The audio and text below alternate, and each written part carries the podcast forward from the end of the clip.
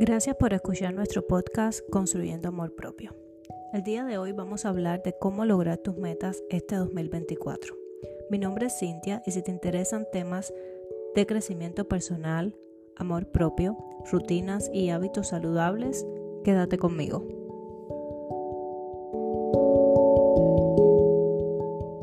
Un nuevo año recién comienza y posiblemente durante estos días dígase los primeros días y meses del año, es donde más motivados nos encontramos y decididos a trazarnos metas y realizar cambios positivos en nuestra vida. ¿Qué son las metas? Pues las metas es un resultado deseado, es algo que planeamos y nos comprometemos a lograr. Existen metas a corto, mediano o largo plazo. Y la mayor importancia de las metas es que proporcionan enfoque, nos ayudan a medir el progreso y elevan el compromiso y la productividad. Pasemos directamente a responder la pregunta ¿cómo lograr tus metas? Lo primero que tienes que hacer es definir tus metas. ¿Cómo lo vas a hacer? Pues te vas a basar en cinco características básicas de cómo son las metas inteligentes. Primero tienes que proponerte una meta específica. Tienes que cuantificarlo, tienes que tener una idea clara de qué es lo que quieres lograr. Otra característica de las metas es que tienen que ser metas medibles. ¿Por qué medibles? Porque es la única manera en la que vas a poder eh, evaluar el progreso que has hecho en cuanto a alcanzar esa meta. Las metas propuestas también tienen que ser alcanzables, tienen que estar de acuerdo eh, y acorde también con el estilo de nuestra vida y ser posible realmente de alcanzarlas, porque si no, nuestro cuerpo, nuestra mente saben exactamente que no lo vamos a lograr, que jamás lo vamos a lograr y por ende van a rechazar el proceso.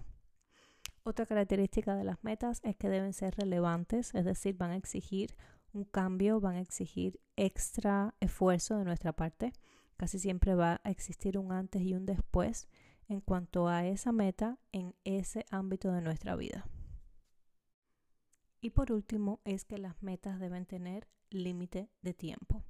Esto es necesario porque es la única manera en la que vamos a estar midiendo nuestro progreso y yendo realmente al fin, al cumplimiento de nuestra meta.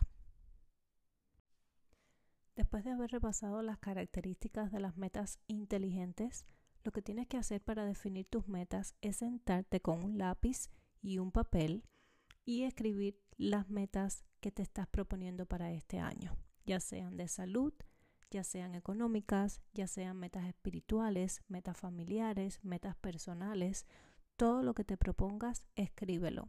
Y escríbelo en un lugar donde tú puedas recurrir a esa escritura, si es en un tablet, si es en una agenda, donde sea, pero que tú lo puedas tener a la mano para regresar a esa motivación, para regresar a esas ideas, para regresar a ese espíritu de cambio que tú quieres lograr, porque ahí están tus sueños y ahí están todo lo que te estás proponiendo tú para cumplir en este 2024.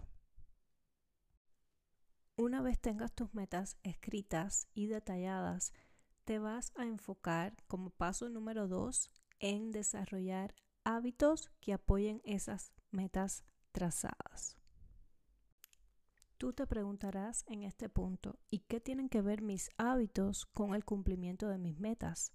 Y es muy sencillo, los hábitos son esas conductas que repetimos muchas veces hasta que forman parte de nuestra vida, hasta que forman parte de nuestras actividades diarias.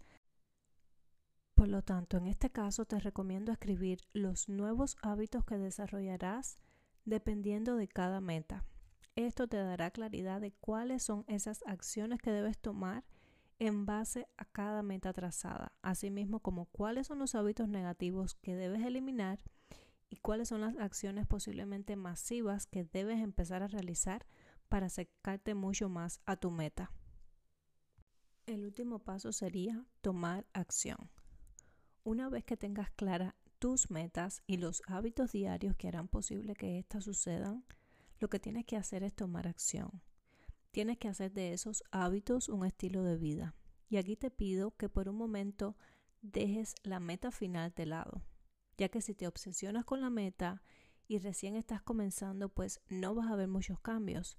lo único que vas a hacer es agobiarte y posiblemente entres en un periodo de desmotivación, ¿verdad? Porque te vas a aburrir, te vas a abrumar con el resultado deseado y vas a pensar que esa meta es inalcanzable. Por el contrario, si te enfocas en el proceso, en lo que debes hacer en tu día a día, la meta se simplifica en momentos, en acciones positivas y cuando repites eso una y otra vez, pues ya habrás creado un hábito y por ende te has acercado más a tu meta. Si este 2024 te has propuesto nuevas metas, te invito a que pruebes este método donde en tres simples pasos vas a poder definir tus metas, vas a poder definir los nuevos hábitos que van a apoyar el cumplimiento de esas metas y vas a tomar acción.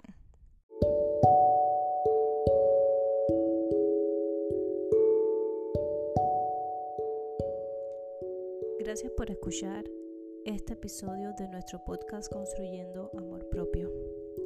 Si este contenido ha sido de valor para ti, te pido que nos sigas para así saber que te ha gustado y espero tenerte acá en una próxima entrega.